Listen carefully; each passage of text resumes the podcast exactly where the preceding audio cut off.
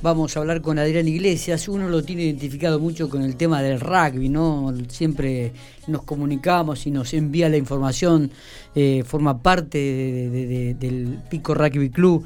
Pero eh, en esta oportunidad vamos a hablar por, por una convocatoria, por una aplaudida de cual él un poco es el que ha encabezado esta iniciativa eh, y tiene que ver con el pedido de la pediatría infantil, terapia pediátrica infantil aquí en el Hospital Gobernador Centeno. Adrián, gracias por atendernos. Buenos días. Hola Miguel, buenos días. ¿Qué tal? ¿Cómo andan todos? Bien, ¿vos cómo estamos? Bien, por suerte muy bien. Bueno, arranca, te, arranca el rugby dentro de otra de las preguntas antes de meternos directamente en la aplaudida.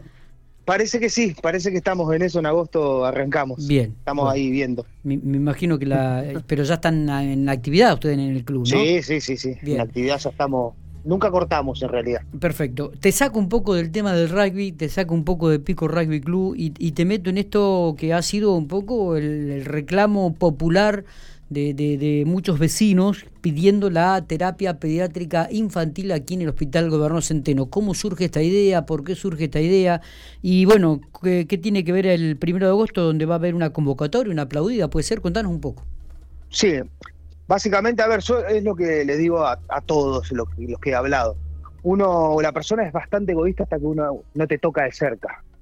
Si bien siempre uno acompaña estos movimientos o este pedido, que sé que es un pedido que viene de hace muchísimos años, pero bueno, a mí hoy me tocó de cerca, eh, la pasamos feo con Mateo, que gracias a Dios ya está bien. Estamos hablando de Mateo 6, Mateo Para que la gente se ubique de repente por ahí. Sí. Eh, pero bueno, eh, me tocó de cerca y yo dije, no, esto no puede ser.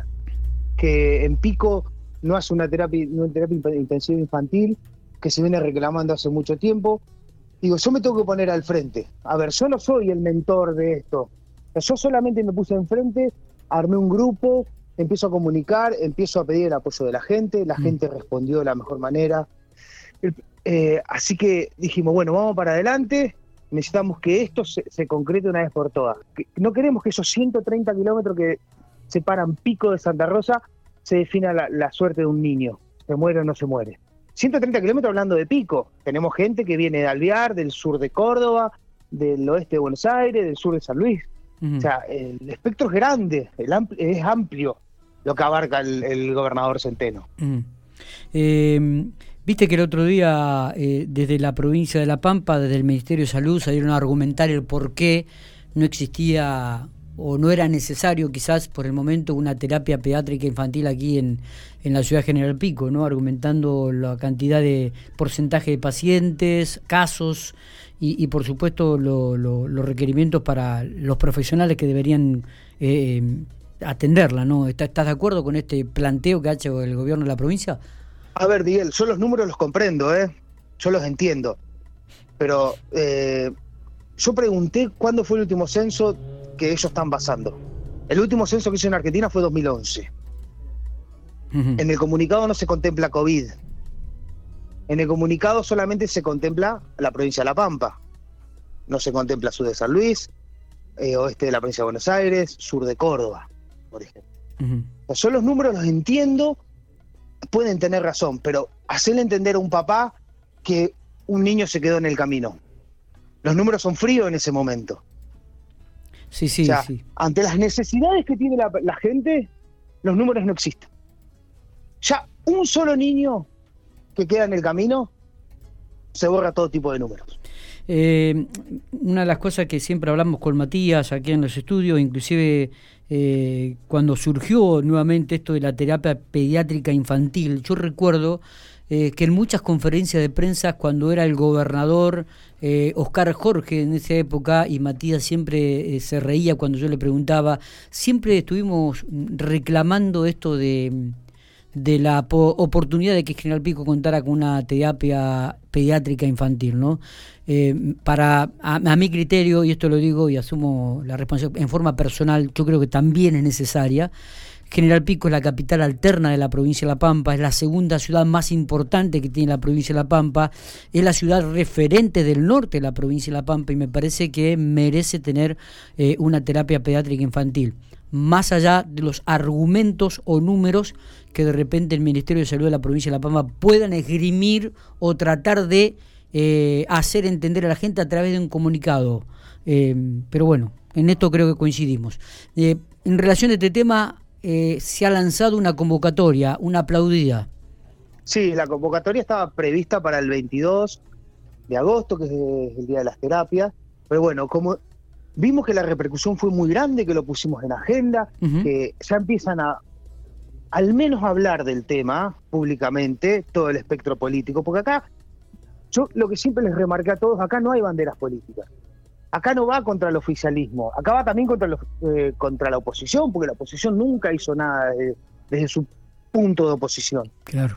Siempre cargamos sobre el oficialismo, porque son los que gobiernan. No, no, no, pero la oposición para qué está? Para remarcarle esos errores y que ellos puedan llegar a hacer una terapia infantil. Nada, todos callados. Claro. Nadie dijo nada. Entonces dijimos, bueno, vamos a adelantar la, adelantar la, marcha, porque creemos que está en boca de todos ahora, que todos están, se está hablando de esto, los medios lo están empezando a comunicar, y creemos que es una de las maneras para meter presión. Perfecto. Sin, sin faltar de respeto a nadie, acá va a haber una aplaudida, va a haber papás, mamás, hijos, o sea, todos con un solo fin. La creación de la terapia infantil pediátrica en General Pico. Eh, Adrián, ¿qué día va a ser esto y a qué hora? Va a ser el domingo primero de agosto a las 5 de la tarde en todas las plazas, porque acá no es solamente ah, General Pico. acá se unió todo el norte de La Pampa, se mancomunó en un, en un solo objetivo. Tenemos gente de Quetrequén, de Quemú, de Alviar, de Realicó, todos están con el mismo objetivo, todos juntando firmas, todos posteando en sus muros. O sea que la, se hizo sumamente masivos. Sinceramente, Miguel, te digo, se me fue de las manos. Yo no pensé que íbamos a tener tanta repercusión, pero se nos fue de las manos. Mira vos, mira vos. Por suerte. Eh, sí, eh, indudablemente que es un tema que moviliza, vuelvo a repetirte lo que yo decía, digo, un tema que moviliza no solamente al vecino piquense, es un tema que moviliza a todo el norte de la provincia de La Pampa, porque General Pico es el referente del norte del provincial, y esto no cabe ningún tipo de dudas. Exactamente somos la cabecera del norte de La Pampa y la gente del norte de La Pampa eh, tiene que ser derivada a Pico. Ellos vienen a atenderse a Pico cuando el tema es mucho más complejo. Exactamente. Y de acá a Pico, si no, no lo pueden resolver, lo, lo envían a Santa Rosa. O sea, hay, que, hay que pensar todo ese desgaste que tiene la familia.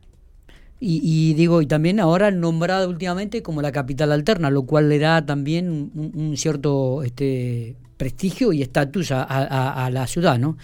Eh, Adrián, bueno, eh, queríamos charlar con vos, quería que la audiencia este, supiera un poco de esta convocatoria, de esta aplaudida, queríamos que supiera que es el próximo domingo primero de agosto, que es a las 5 de la tarde, y no solamente en la Plaza San Martín de la Ciudad General Pico, sino en todas las plazas de la ciudad y también en distintas localidades, ¿no? Esto está claro. Exactamente, sí.